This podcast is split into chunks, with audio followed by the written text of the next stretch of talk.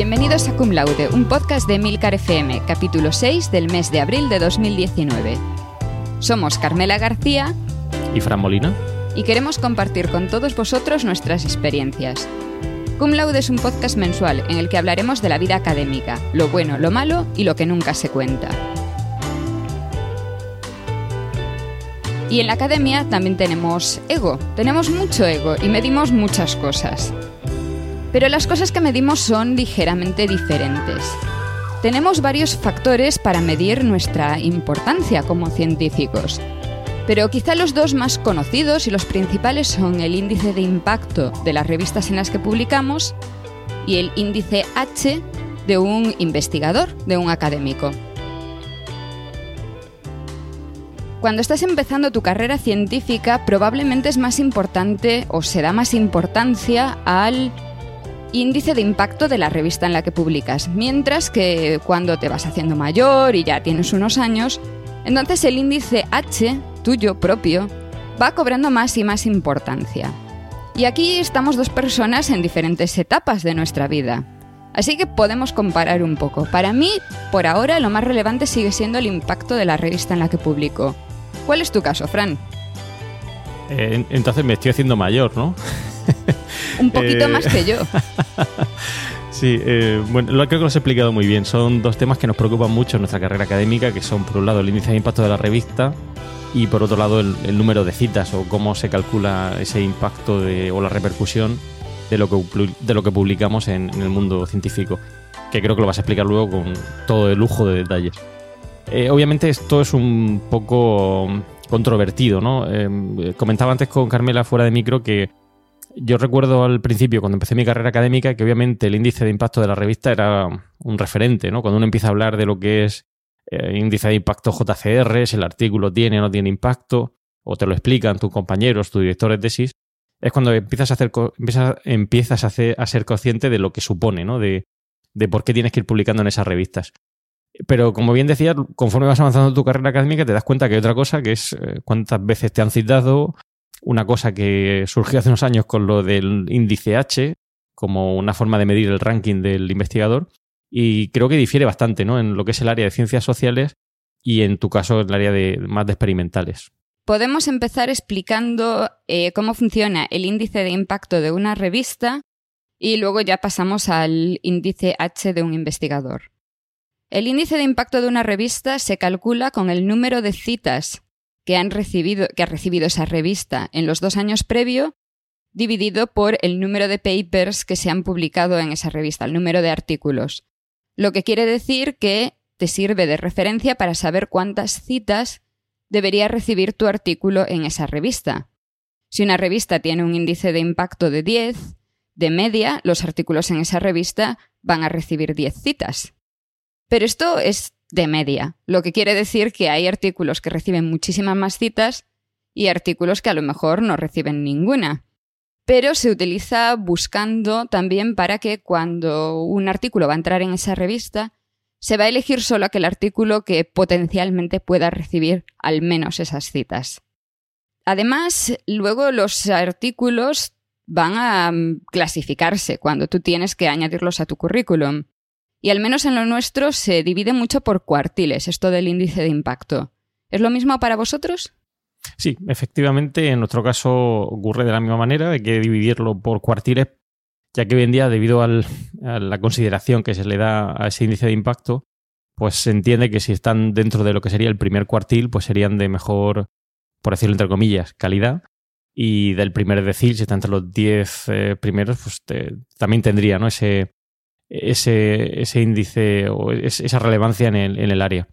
Eh, con respecto a lo que comentabas del índice de impacto de la revista, realmente es un cociente, ¿no? Entonces, claro, en este caso las empresas sí, perdón, las empresas, las revistas sí que son un poco más cuidadosas, como dices, eh, a la hora de, de, evaluar realmente si el artículo que se manda en consideración por parte del autor realmente va a tener un impacto, porque si no, obviamente ese cociente se dispara. Si la revista tiene muchos artículos publicados durante esos dos años, pues eh, obviamente va a bajar ese índice de impacto de la revista y lo que interesa es que tenga el mayor número de citas en, en los últimos años. Y luego, como bien has dicho, claro, si hay un artículo en esos dos años que ha tenido muchísimas citas, puede que esté ocultando, entre comillas, em, el hecho de que a lo mejor hay dos artículos en esa revista que no han tenido tanto éxito, ¿no? De forma que si, por ponernos un ejemplo, yo publico en una revista resulta que esa revista aumenta su índice H, eh, perdón, su índice de impacto en los últimos dos años y pienso que es debido a mí, quizás no es debido a mi artículo, sino que puede ser debido a otro artículo mucho más relevante que ha tenido un mayor impacto. Claro, vamos a, a intentar poner un poco números en esto. Yo puedo dar un ejemplo. Hay una revista llamada Acta Cristalográfica, sección A, que publica técnicas. Hace unos años el impacto de esa revista subió muchísimo y subió muchísimo debido a un único artículo. Un único artículo que estábamos todos citando y el resto de artículos de esa revista no tenían ni de lejos esa media de citas.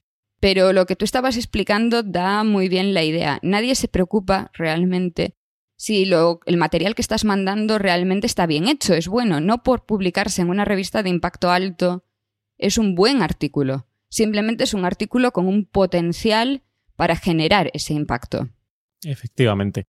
En mi caso pasa igual. Yo hay una revista que conozco muy bien porque he publicado en ella, es muy buena, ¿no? eh, Journal of the Academy of Marketing Science, y ha ocurrido algo muy singular y es que han publicado un artículo, de hecho con dos eh, investigadores que conozco muy bien, que es muy bueno el artículo, pero debido a la repercusión que está teniendo esa metodología en los últimos años, en los últimos dos años, ha aumentado el índice de impacto de esa revista mucho más de lo que tradicionalmente tiene, que es un impacto, está en el primer decil, ¿no? Y claro, eso puede ocultar un poco el hecho de que, bueno, esa gente que ha publicado piense que realmente en el año que ellos publicaron, en esos dos años en consideración, han hecho un trabajo que es sobresaliente, que no digo que no lo sea, cuando realmente lo que ocurre es que ha habido otro que, que ha despuntado, ¿no? Porque ha tenido ese alto número de citas. En cualquier caso, siempre puedes ver las citas directas a tu artículo, no solo las de la revista. Lo que pasa es que cuando estás vendiendo tu currículum cuenta mucho el impacto de la revista mucho más que las citas que realmente ha recibido tu artículo, que eso no lo pones nunca, que lo que se mira es el de la revista. Y si vemos números para dar una referencia, en el caso de ciencias experimentales, así en general, contando todo, el primer cuartil llega más o menos hasta un número de citas de entre 4 y 5. Va variando cada año, pero cualquier revista que tenga un impacto superior a, vamos a decir, 4, caería en el primer cuartil, que suena un número muy bajo, pero creo que en el caso de la parte más social, menos experimental, lo tenéis todavía un poquito más bajo, ¿no? Efectivamente, correcto. En el caso del área, por ejemplo, en mi caso, ¿no? De business o management, casi bajaría al 2. es decir, que sería un poquito más, más bajo. Obviamente, en el caso de business, eh, la revista con índice de impacto más alto creo que está en torno al 8 o 9 Mientras que en el caso, en vuestro caso es mucho más alto, ¿no? Bueno, en nuestro caso es mucho más alto, pero también son revistas generalistas. Creo que la revista que está en estos momentos, vamos, basándose en los del año anterior, en el top, la que tiene el índice de impacto más alto, es una revista de cáncer. Pero si miramos en lo que realmente yo podría publicar, eh, los tops son siempre Science, Nature, Cell cambiando ligeramente de orden. Ahora creo que la que está más alta es Cell, inmediatamente después Nature. Pero vamos, los cambios son muy pequeños y rondan el índice de impacto de 40.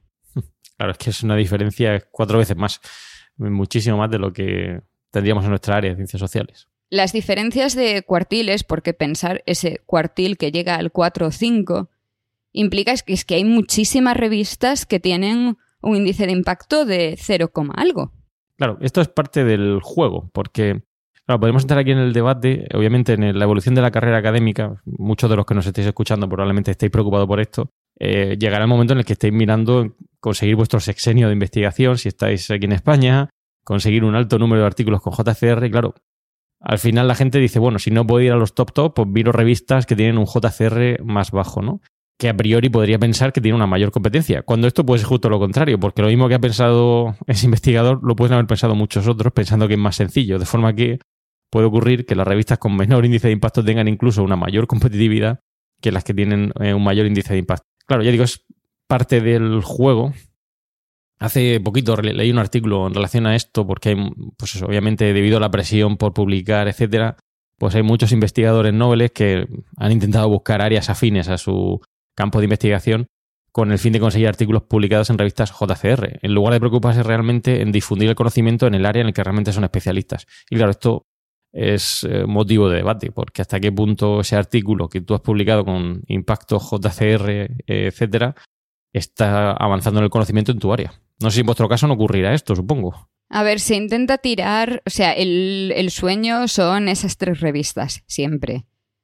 Pero luego sí que sí es cierto que se tienen en cuenta los cuartiles por área y no en general. Entonces ahí la cosa va cambiando mucho. Yo puedo hablar un poco de, de, mi experiencia y es que el tema que yo estaba tratando en mi tesis no tenía tanto impacto, no era un tema tan caliente como para que pudiese realmente enviarlo tan alto. El hecho de no poder enviarlo tan alto quiere decir que los artículos principales se publicaron en, un índice de impacto cercano a 9. Eso era algo que a mí en la tesis me parecía lo más alto que podía llegar y ahora lo veo como, bueno, es normalito, es un artículo normalito. Pero sí, sí va cambiando mucho. Pero todo se ha dicho, yo tengo también artículos en revistas de impacto 0, algo. Y no por ello han recibido menos eh, relevancia, porque algunos de esos artículos tienen cuatro o cinco citas, que teniendo en cuenta el contenido de los artículos, que eran principalmente técnicas, artículos que esperarías que se citasen una, dos veces como mucho, tampoco está tan mal. A eso, ahí es donde quería llegar, ¿no? Esa, crítica, porque obviamente no nos podemos dejar llevar simplemente con el índice de impacto, porque yo también tengo artículos publicados en revistas que son pues, de un índice de impacto menor, pero no creo que por ello sean peores que las que tengo publicadas en revistas de altísimo impacto. Simplemente son eh, artículos que encajaban mejor en esa revista por el propósito que tenía. Como tú has dicho, a lo mejor en tu caso era una técnica y en esa revista pues estaba muy bien considerado. Mientras que no habría tenido sentido publicar una revista top porque no era su, eh, su objetivo, ¿no? El objetivo que persigue esa revista. Entonces, tampoco nos tenéis que, malinterpretar los que nos estéis escuchando, eh, tanto las revistas buenas como las menos buenas, son interesantes. Yo soy un poco de la opinión que hay que intentar conseguir un poquito de todo. Eh, no, podemos obsesionarlos con lo top, top, top y tampoco tenemos que obsesionarlos con lo, con lo que es menos top. Es decir, hay que hacer un poquito de todo y cubrir todo, porque al final, si os dais cuenta, hasta aquí estamos hablando simplemente de citas, citas, artículos citados, pero ¿quién nos cita? Otros científicos. Pero ¿cuál es la repercusión de lo que hacemos? ¿no? Es decir, hasta qué punto un empresario, en mi caso, está leyendo esas revistas. Puede que a lo mejor esa revista con un menor índice de impacto tenga un formato mucho más accesible para un empresario que no requiere tanta complejidad metodológica lo que quiere son pinceladas de eso que es lo que tú estás investigando. En nuestro caso, ese es el ejemplo de esa revista con un índice de impacto de 0, algo. Porque ahí nosotros lo que publicamos es cómo hemos hecho los experimentos.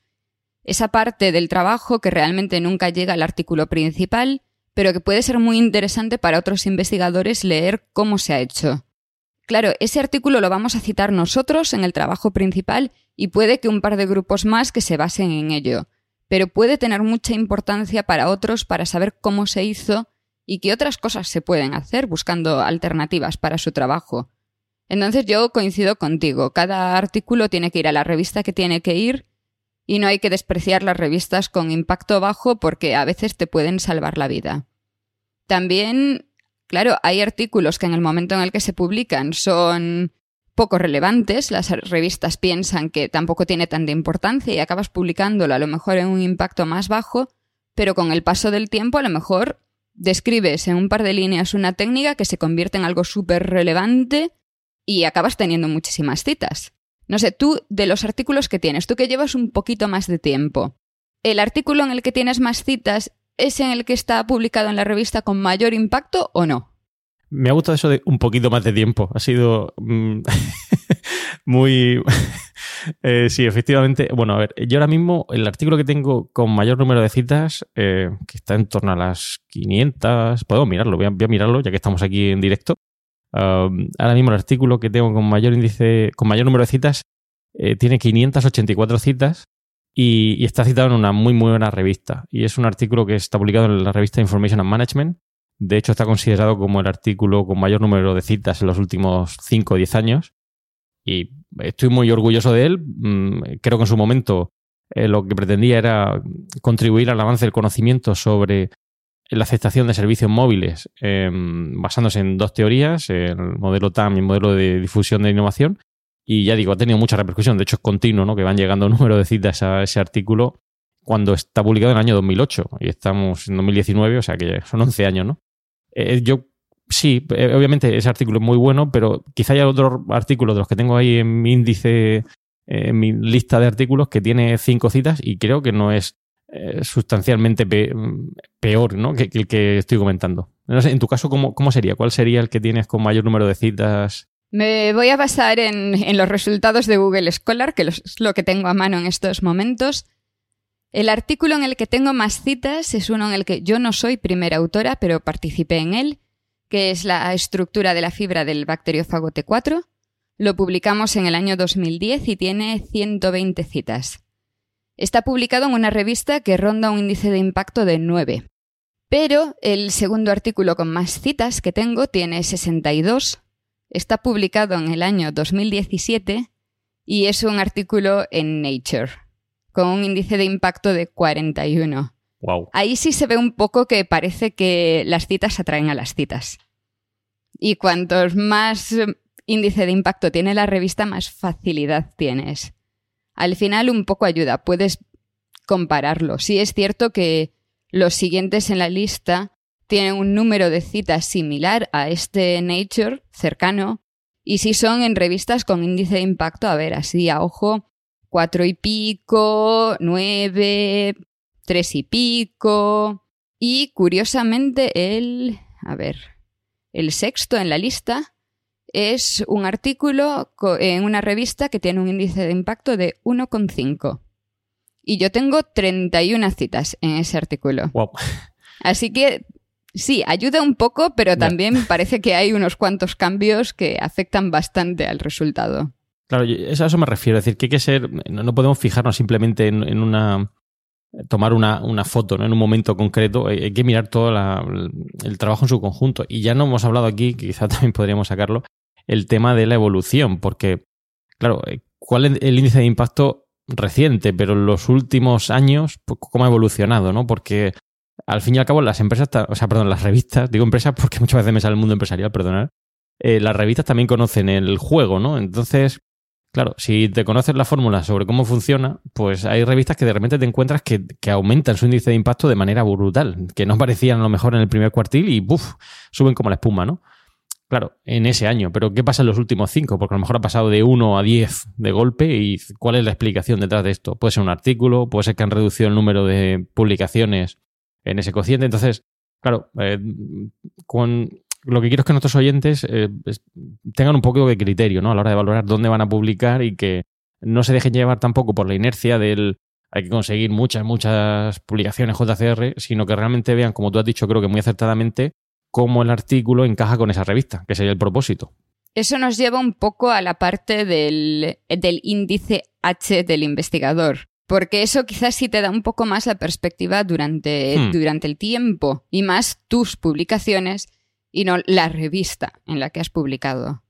Para nuestros oyentes, el índice H se calcula con cuántas citas han recibido tus artículos.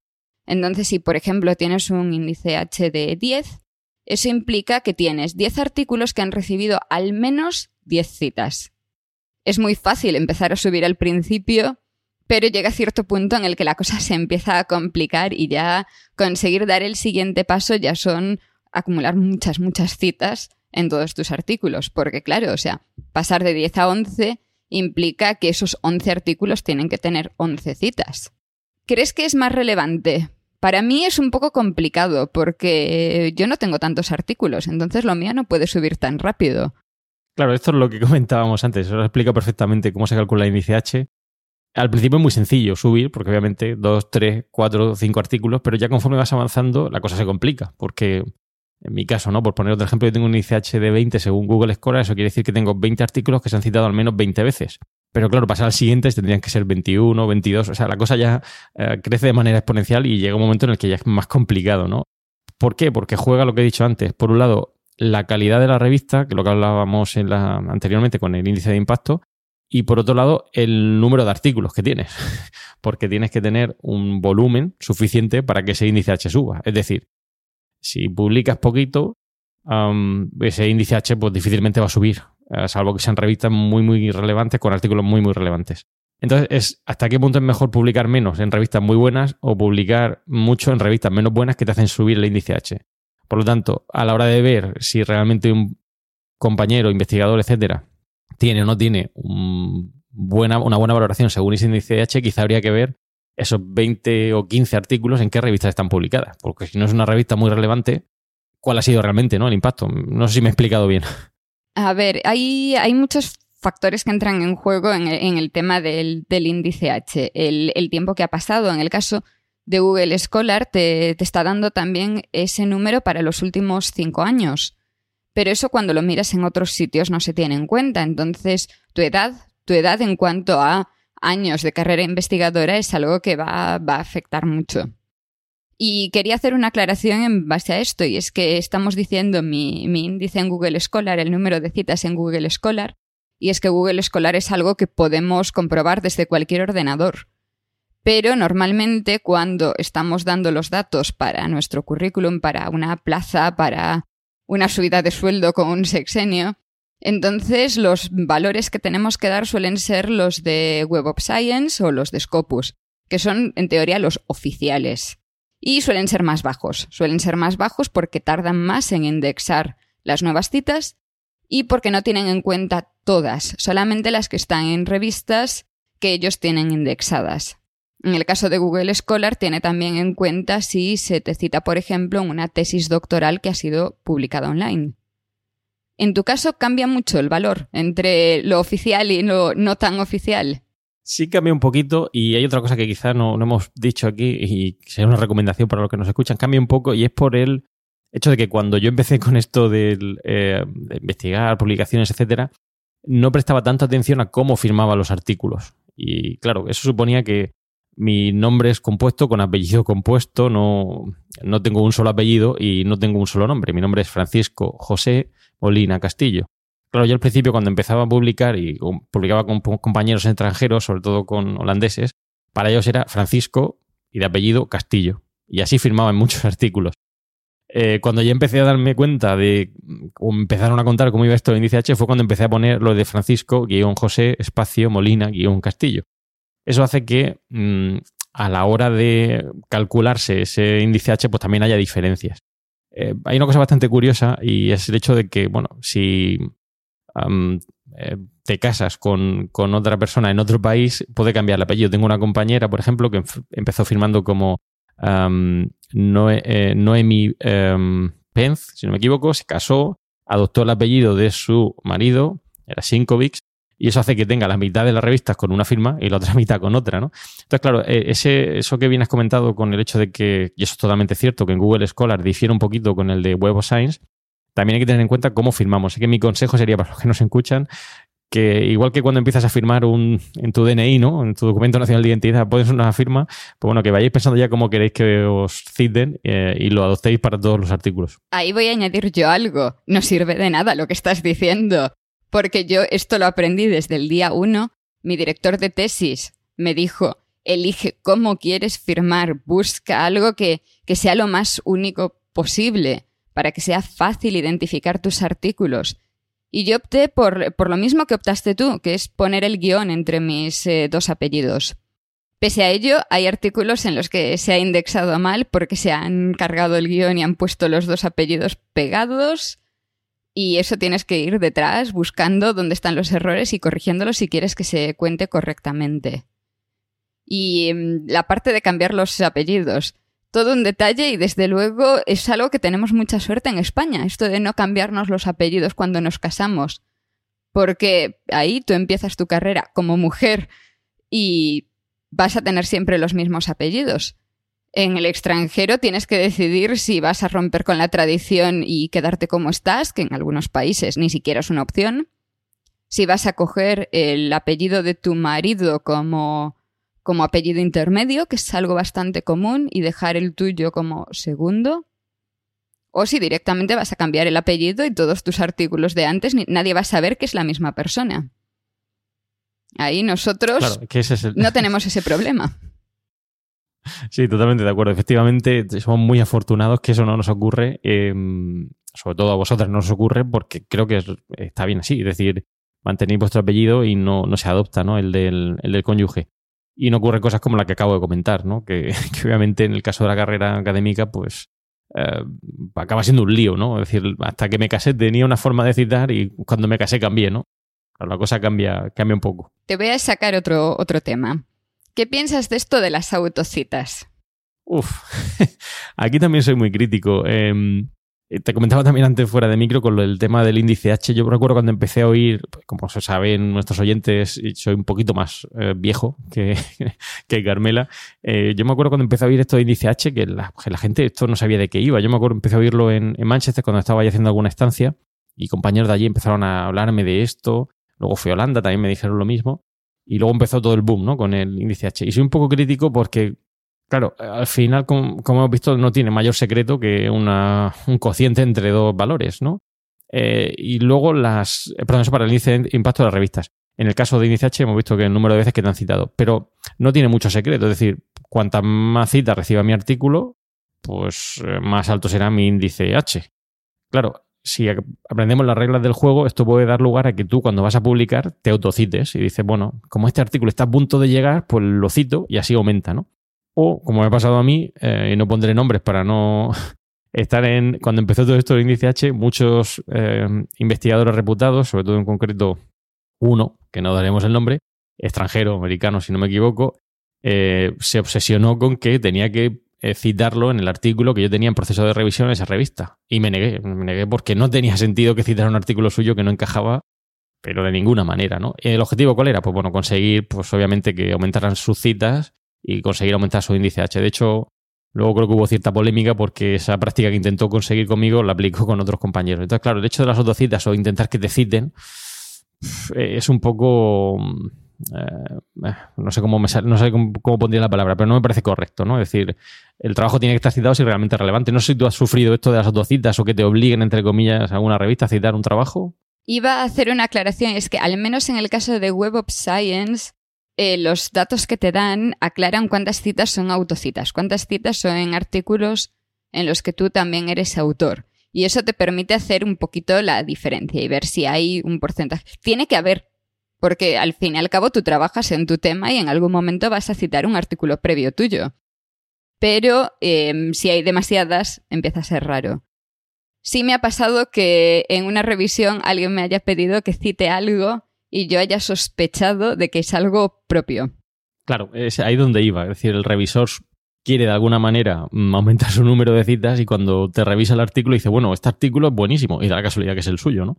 Eh, y tú, entre comillas, puedes pensar que tienes que citarlo para conseguir esa publicación. Yo nunca entraría en ese juego si el artículo realmente mm, es importante y contribuye a mejorar eh, tu publicación, sí, pero no entréis en, ese, en esa dinámica porque al final lo que supone eso, estáis desvirtuando lo que estamos hablando aquí, del índice H de, de los investigadores.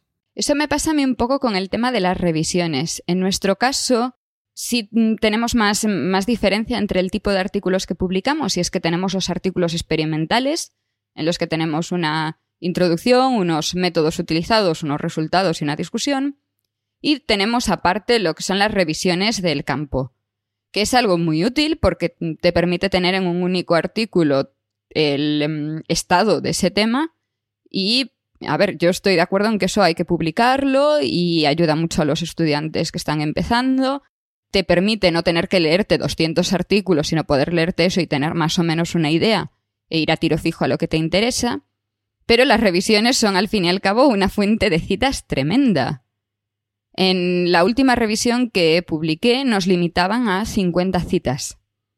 Y me parece que es algo muy útil, que la propia revista te imponga un máximo para que no acabes citando 200 artículos e hinchando el índice H de otros investigadores. Efectivamente, sí, tienes toda la razón, porque si las revistas no entran eh, a cortar de alguna manera el número de referencias, el número de citas que ponemos, pues esto puede llegar hasta el infinito y más allá, como diría Buzz Lightyear, ¿no? Claro, seguimos poniendo citas y citas y citas y al final hay más citas que, texto realmente en la contribución en ese artículo. Entonces, vuelvo a lo que he dicho antes, hay que citar realmente solo aquellos trabajos que son relevantes en el artículo. Y yo para eso cada vez soy más meticuloso, ¿no? Eh, y hoy en día, gracias a los, eh, las herramientas que tenemos a nivel informático, resulta muy sencillo pulir y ver realmente qué revistas está citando en ese artículo, que, o esos artículos que está citando en tu publicación, que son realmente relevantes. Los que no lo son, mm, eh, no tienen por qué aparecer ahí. Ni siquiera porque te vengan impuestos, entre comillas, por el revisor, ni, por otro motivo. Es decir, si no tienen que estar, no tienen que estar. también hay compañeros que tratan de buscar. No, a ver, no, me malinterpretes, no es que quiera criticar a compañeros, pero al final esto supongo que Carmela también lo verá. Eh, claro, yo voy a publicar una revista y quiero poner artículos de esa revista. Es lógico, ¿no? Si voy a publicar en una revista, pues tendré que ver qué es lo que se ha publicado sobre ese tema en esa revista. Pero no podemos poner el 90% de los artículos de esa revista y tratando de meterlos con calzador. Es decir, si es un artículo relevante sobre el tema que estoy investigando en esa revista en la que quiero publicar, lo pongo. Pero si no, no. No sé si me he explicado bien, Carmela. Eh, sí, curiosamente es algo que en nuestro campo no pasa. Normalmente no, no te fijas tanto en qué revista estás publicando a la hora de elegir citas. Te fijas más a lo mejor en quién pueden ser tus posibles revisores, eso sí. sí, eso yo aquí nos, fijamos menos porque al final acaba siendo parte del juego. Pero claro, la gente lee en, las indicaciones para el, para el autor sobre cómo mandar esa revista eh, tengo este en cuenta los artículos sobre su tema que se han publicado previamente en la revista. Bien, los más relevantes en los últimos años, pero no hace falta que los pongas todos de esa revista. Es decir, que mm, para aquellos que estéis empezando, si vais a publicar en la revista X, no hace falta que todos los artículos tengan que venir de la revista X, puede haber de otro sitio. Y para ir terminando, quería sacar otro tema, y ya con esto es la última cosa, lo prometo, que es el tema del Open Access. Porque yo voy a contar un poco mi parte de la historia y luego comparamos con la tuya. Cuando enviamos un artículo a una revista para que se publique tenemos que pagar, prácticamente en todas las revistas. Y tenemos que pagar una pasta. Una pasta me refiero a que, por ejemplo, en esta revista de índice de impacto en torno a 9, tuvimos que pagar más de mil euros por la publicación.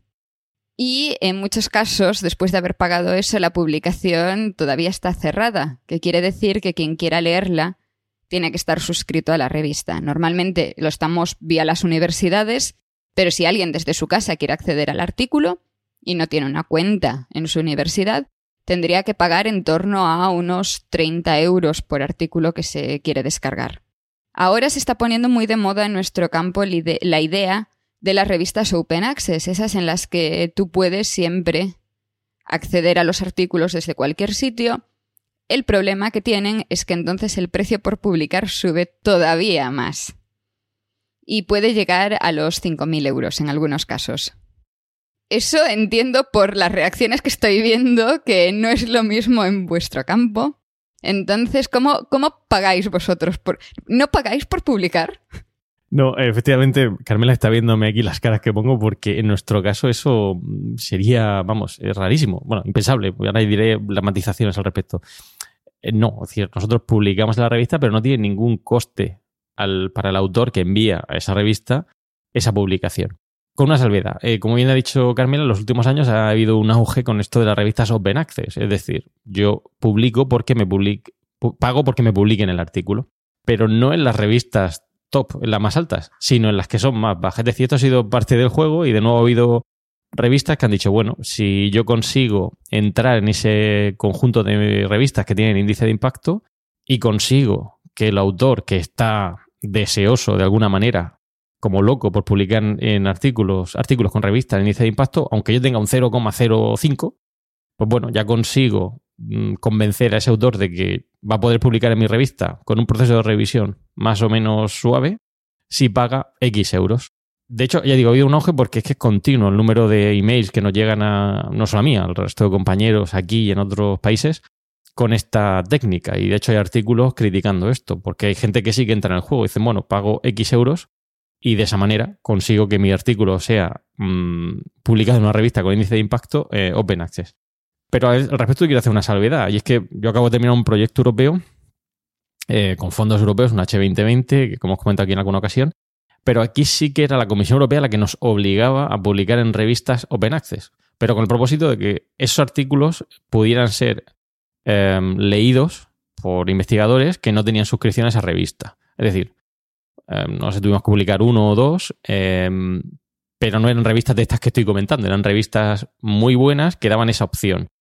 Pero puede ser una revista muy top que te dice, bueno, si un artículo, usted no quiere que sus eh, eh, posibles seguidores del artículo tengan que pagar X euros, 30 euros, 40 euros por leer el artículo, usted paga ese artículo como Open Access, va a estar disponible mm, de manera gratuita para todo el que lo quiera leer y de esa manera em, va a poder difundir el conocimiento, va a conseguir que llegue a más gente porque, por poner un ejemplo, si hay un investigador en una universidad de un país europeo, no vamos a ponerle nombre para no criticar a nadie, que no tiene acceso a esa revista y no puede permitirse pagar esos 30 euros, por la Comisión Europea dice, bueno, eh, si ese artículo está en, Open Access, vamos a conseguir que esa persona sin recursos pueda leer ese artículo que queremos que lea para que avance en ese conocimiento. ¿no? Entonces ya digo eso. Hay una dualidad ahí que hay que tener en cuenta. Pero no, en nuestro caso, en una revista top sería impensable que te hicieran pagar. Nuestro caso es un poco intermedio. Porque mm, por lo que estás contando, nosotros tenemos que pagar casi siempre. Y si quieres que sea publicado Open Access, lo que haces es pagar más pagas un extra.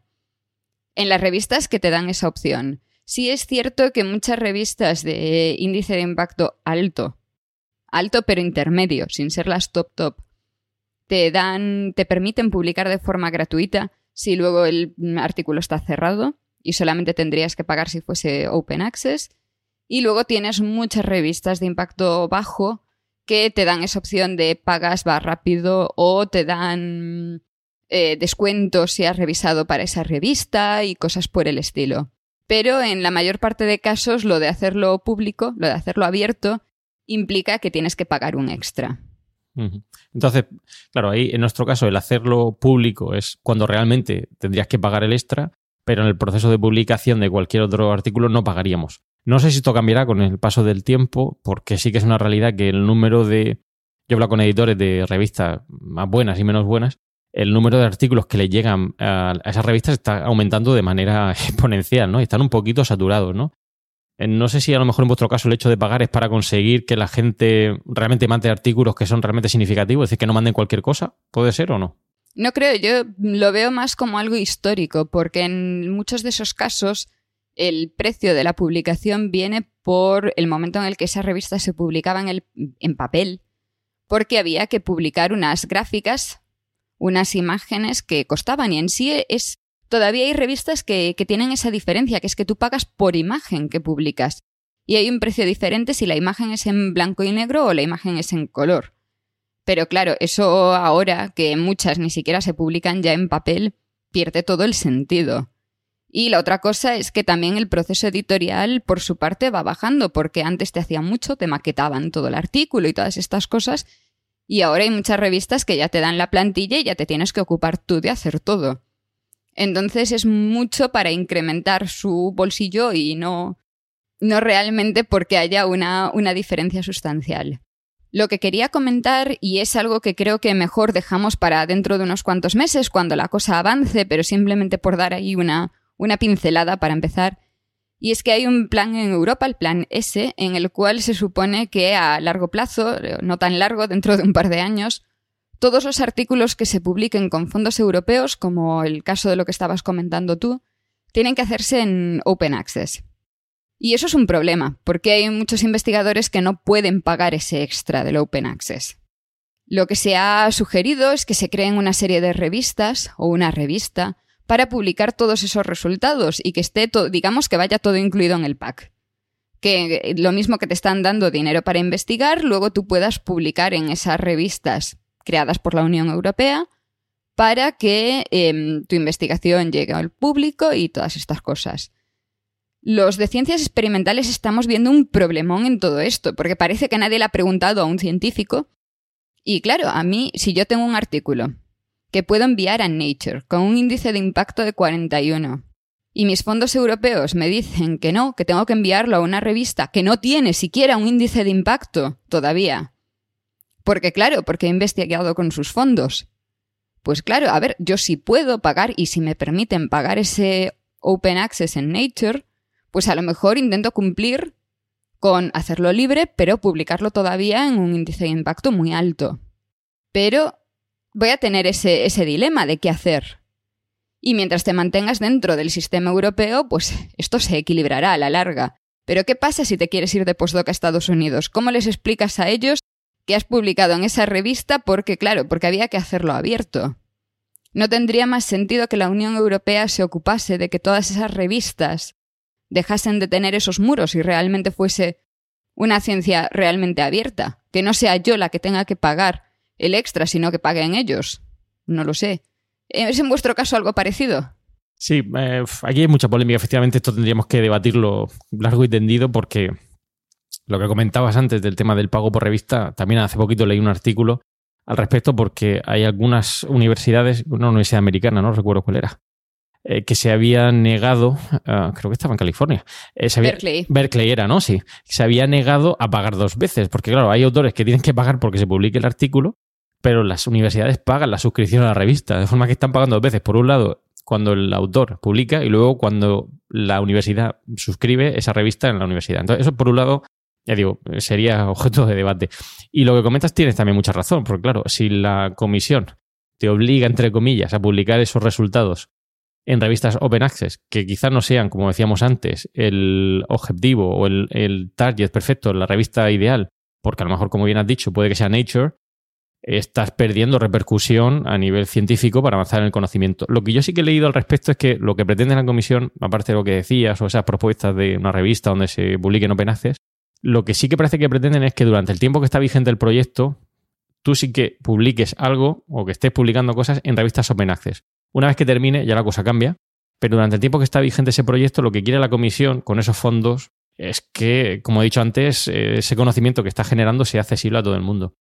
En el caso a lo mejor de ciencias sociales no es tan problemático porque no tenemos esa presión por publicar, mientras que en el vuestro sí que lo es. Porque claro, vosotros esperar tres años a que acabe un proyecto europeo puede suponer la diferencia entre que ese artículo que a priori podía ser publicado en Nature no se publique porque alguien te ha pisado, ¿no? Ha llegado antes Esperar que tú, un mes sería ya demasiado. Yo he tenido que publicar cosas corriendo en una semana para ser capaces de enviarlo a tiempo.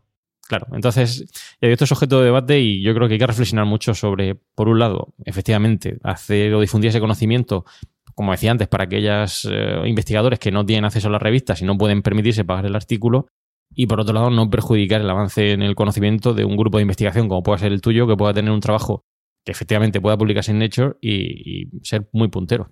Lo que están haciendo algunas universidades es negarse a pagar esas tasas. El caso que estabas comentando saltó con Berkeley hace muy poquito, pasó antes en Alemania.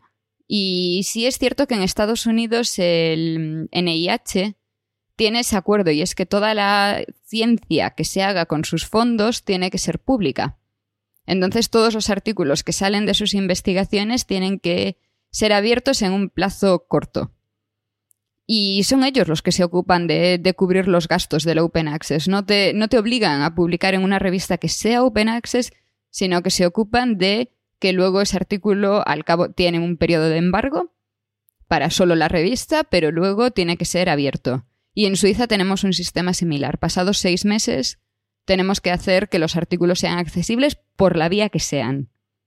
Si no es vía la revista, pues que sea un preprint publicado en un servidor, que subamos el PDF a ResearchGate, por ejemplo, pero que tiene que estar accesible de alguna forma. Y me parece un método un poquito mejor que forzar a los investigadores.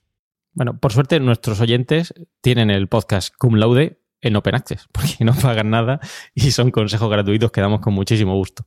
Y con esto podemos ir acabando por hoy, dejando a nuestros oyentes a la espera de que según vaya avanzando esta historia del Open Access en Europa, ya los actualizaremos de lo que pueda pasar o no. Y también quizá contarles un poco cómo acceder a artículos a los que no se tiene acceso en principio.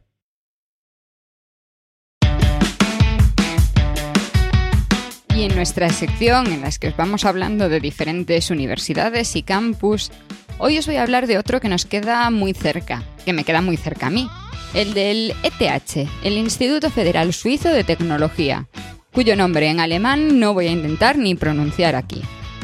Su primera curiosidad es esa, que por el nombre no es una universidad. Aunque tradicionalmente se encuentra en Zurich, se ha extendido a otras ciudades suizas, y es que la fama facilita la expansión. Desde hace años está siempre en el top 10 de todos los rankings. El ETH se fundó en el año 1854 con el objetivo de educar científicos, exclusivamente científicos, aunque de todas las ramas posibles. Por eso, aunque yo esté en la universidad, colaboramos mucho con grupos que están allí, y prácticamente todas las semanas visito alguno de sus edificios. El más histórico se encuentra en el centro de Zúrich, al lado del de la universidad. Es también un edificio de esos que vale la pena visitar, y si lo hacéis os tenéis que fijar bien en la fachada lateral, en la que están representados todos los científicos relevantes antes de la construcción de ese edificio, claro. En el ETH trabajaron numerosos premios Nobel, 32 si no me equivoco, pero al igual que en la Universidad de Zurich, el que destaca es siempre Einstein. En cualquier caso, no tenemos que irnos tan atrás. En el año 2010 le dieron el Nobel de Química a Richard Heck, por la reacción de Heck, que no voy a explicar aquí porque sería tema de bacteriófagos, pero que nos permite tener cosas como el naxopreno. Richard Heck hizo su postdoc en el ETH, aunque nació y se retiró en Estados Unidos. Volvamos al ETH. Es una universidad del top, entonces será muy difícil entrar, ¿verdad? Pues no. Como universidad suiza que es, tiene la obligación de admitir a cualquiera que haya pasado el Matura, un examen que sería algo así equivalente a la reválida española, más que a la selectividad. Con tu certificado de Matura y tu papelito de que eres residente suizo, tienes la plaza prácticamente asegurada. Según las respuestas que me han dado los alumnos aquí, solamente en medicina en la universidad hay una prueba de acceso, y en el caso del ETH, nada, a no ser que vengas de fuera, que entonces te hacen una prueba que es equivalente al Matura. Decía antes que el edificio principal está en el centro de Zúrich. Alrededor hay otros edificios del ETH, pero la ciudad se les quedaba un poco pequeña y había que expandirse. Por eso se fueron a lo alto de Honkerberg y construyeron una pequeña ciudad de la ciencia. Esto se encuentra a unos 20 minutos del centro, más o menos en transporte público, y es realmente una ciudad. Allí se encuentran las nuevas facultades y departamentos en los que se lleva a cabo la investigación, los aularios, pero también comedores, cafeterías, bares y hasta un supermercado. En el entorno de estos edificios se han construido varios para que sirvan de alojamiento para los estudiantes, que no necesiten salir en ningún momento de esa pequeña burbuja. El edificio principal de este campus, con un estilo así muy moderno, muy actual, es el edificio más caro construido en Suiza. En el centro de este edificio se encuentra una escalera en espiral, que recuerda a la doble hélice de ADN. Esa escalera flotante también tiene fama de haber costado mucho más de lo que debería. Además de todo esto, el ETH tiene una histórica rivalidad con la universidad. Sí, esa en la que yo trabajo. Con los años esa rivalidad se ha vuelto más amistosa, pero siguen teniendo cierto complejo de superioridad. Para limar las diferencias, han unido fuerzas para crear el gran complejo deportivo estudiantil, que nos da acceso a todos los gimnasios y actividades deportivas de ambos. Pese a ello, siguen teniendo su competición de remo, que ocurre en el Limat, el principal río de Zurich, para mantener esa rivalidad bien vigente. Y por último, como curiosidad del ETH, os voy a hablar del Polibal. Sé que mis oyentes de clase media españoles van a pensar que esto es algo muy raro, pero todos los años el ETH organiza un baile, un baile tradicional. Uno de esos que la gente va con vestido largo, smoking o frac, con horas de peluquería y maquillaje, y bailan bailes de salón. No es una fiesta, es un baile. Como hace 200 años, sí, ese tipo de baile. Y pensaréis que, bueno, nadie va a estas cosas, o irán en modo fiesta total. Pero no. Las entradas tienen un precio que es asequible, pero suficientemente alto como para que te lo pienses dos veces, y vuelan todos los años. Meses antes de que esto ocurra se pueden llegar a agotar. Y existe esta reventa de entradas. 10.000 personas van cada mes de noviembre a bailar al edificio principal del ETH. Se considera el evento principal de este tipo en Europa. Dura desde las 7 de la tarde hasta más o menos las 4 y media de la mañana, y hay un programa detallado para que sepas qué pasa en cada sala en cada momento. Incluso tienen talleres y shows. Aunque he intentado ser arrastrada más de una vez, nunca ha ocurrido, así que más ya no os puedo contar. Pero desde luego esto es un buen ejemplo de cómo una universidad tan top y tan moderna en su interior todavía esconde oscuras tradiciones dignas de ser contadas. Y esto ha sido todo por hoy. Gracias por escuchar Cum Laude y esperamos tus comentarios sobre estos y otros temas relacionados con la vida académica. Puedes realizar tus comentarios y contactar con nosotros en emilcar.fm y en los otros medios de contacto que encontrarás en emilcar.fm. Y no olvides escuchar el resto de podcasts de Emilcar FM, donde podrás aprender muchos temas interesantes y de actualidad. Gaudeamus sumus.